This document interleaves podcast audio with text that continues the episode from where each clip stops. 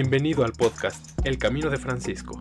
Aquí escucharás el santo franciscano de cada día. Acompáñame a caminar siguiendo las huellas de Francisco de Asís.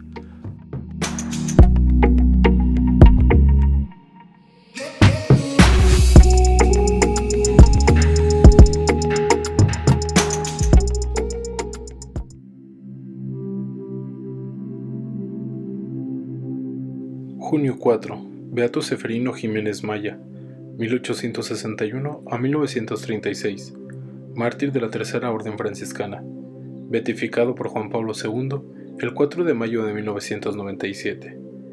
Hijo de padres gitanos españoles, conocido familiarmente como el Pelé, nació en Fraga, Huesca, probablemente el 26 de agosto de 1861, bautizado el mismo día. De niño recorrió los caminos montañosos de la región como vendedor ambulante de los cestos que fabricaba.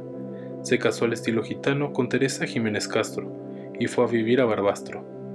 En 1912 contrajo el matrimonio católico y comenzó un proceso de conversión hasta llegar a ser modelo de vida cristiana. No tuvo hijos, pero adoptó de hecho una sobrina de su esposa, Pepita. La mayor parte de su vida trabajó en la compraventa de caballerías en la feria de la región. Llegó a tener una holgada posición económica, pero siempre a disposición de los necesitados. Acusado injustamente de robo, fue encarcelado, pero luego declarado inocente. Fue sumamente honrado, jamás engañó a nadie en sus negocios.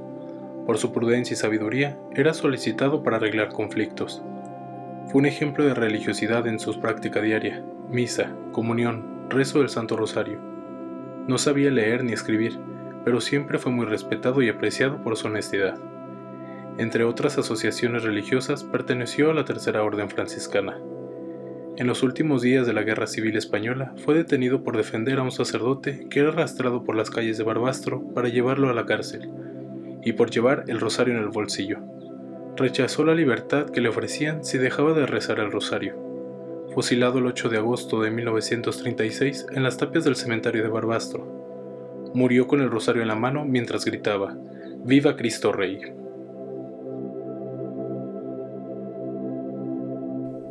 En alabanza de Cristo y su siervo Francisco. Amén.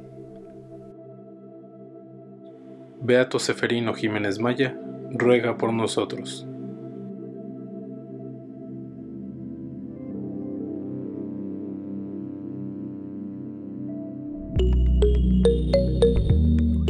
Te invito a que compartas este podcast y sigamos juntos el camino de Francisco.